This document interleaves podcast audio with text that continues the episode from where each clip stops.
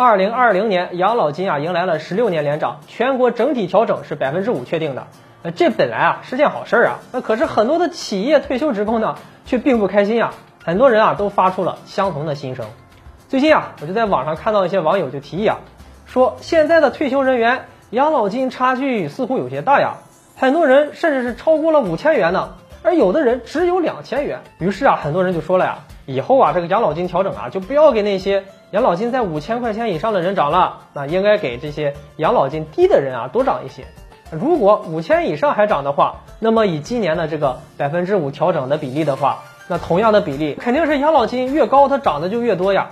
那这养老金的差距不就越来越大了吗？所以呢，就有网友说啊，这个不能按照百分比上涨呀，因为呀它不公平啊。你看这同样的上涨比例，肯定养老金多，它上涨的就更多呀。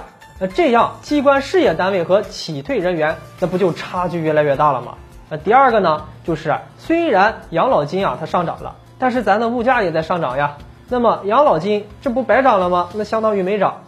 还有第三个问题啊，就是很多的企退人员呢希望啊设一个高线啊，比如说呀，你这个养老金超过七八千以上了就不要再涨了，那不如呢给那些养老金更低的人啊再涨涨。其实呢，以上的这些企退人员的心声呀，有些呢我认为是科学合理的，但是有一些呢则有点过于情绪化呀。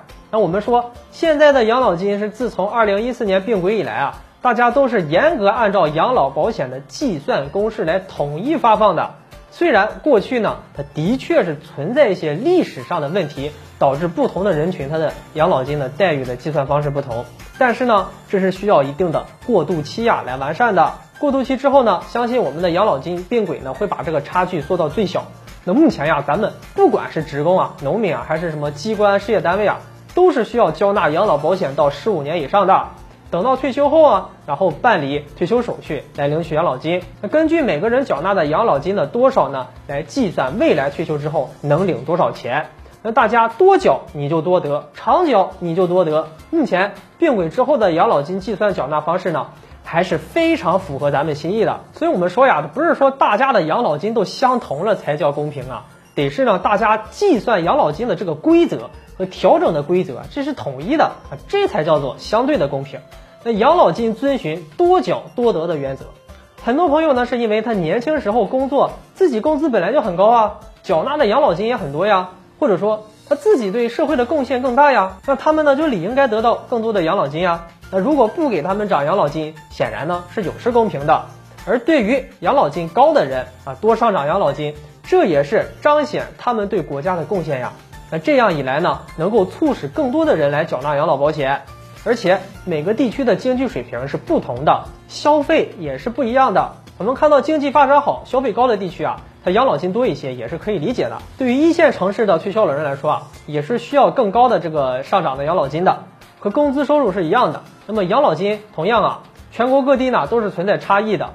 对于社会平均工资高的地区呢，那它养老金呢也会高。那虽然全国大部分地区的养老金都是在两千块钱左右吧，但是北京、上海这些大城市的养老金啊，基本都在四千块钱左右。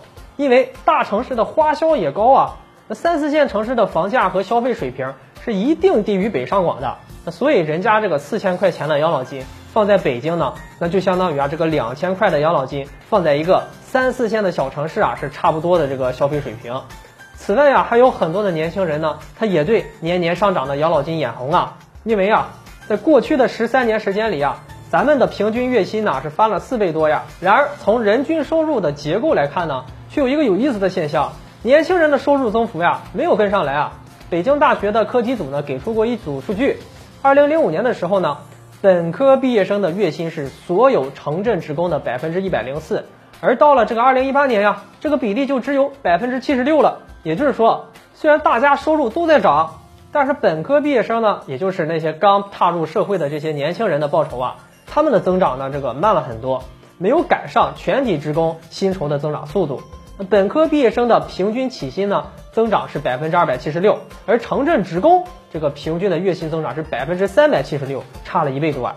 尤其是二零一五年以后毕业的这些年轻人，他们的收入上升的空间是非常有限的。所以呀。就对于这一部分年轻人呢，在他们毕业了之后呀，尤其是在一二线城市里面，对这个高企的房价真的是压力太大了。那网上啊就有部分这些年轻人呢说呀，退休人员呢每年都涨那么多养老金，而涨那么多，尤其是高龄的老人，国家补贴了那么多钱，那么与其给老年人涨养老金，那还不如发给年轻人涨工资呀。其实啊，这样的想法呢是不太对的。老年人的生活确实是需要很多钱的，而且那是他们应得的养老金啊。那他们这个年轻的时候也是付出了很多呀。国家的建设有他们的贡献，所以啊，年轻人想挣钱呢，应该从自身做起。现在兼职也挺多的，新兴事物也很多，那都可以尝试啊去发展一下。年轻人呢，更需要去学会理财，让自己的财富增值。那不要陷入这个消费陷阱，无限制的这个贷款消费，成为月光族。长期以往的下去呢，踏踏实实积累一个这个十年左右呀，也会有不小财富的。那最后呀，我们来总结一下，养老金存在的差异呢？这个是不可避免的，那没有绝对公平之说，那我们更不能去一刀的切啊。国家也在尽可能的减少这个差距，并轨啊也一直在推进中。但是呢，对于所有人本应该享有的权益这一块啊，那还是得保障的。那么对于我们自身而言呢，如果你想要自己的这个退休金啊、养老金尽可能的高的话，还得是要靠提高自己的缴费水平和缴费的时间做到呀。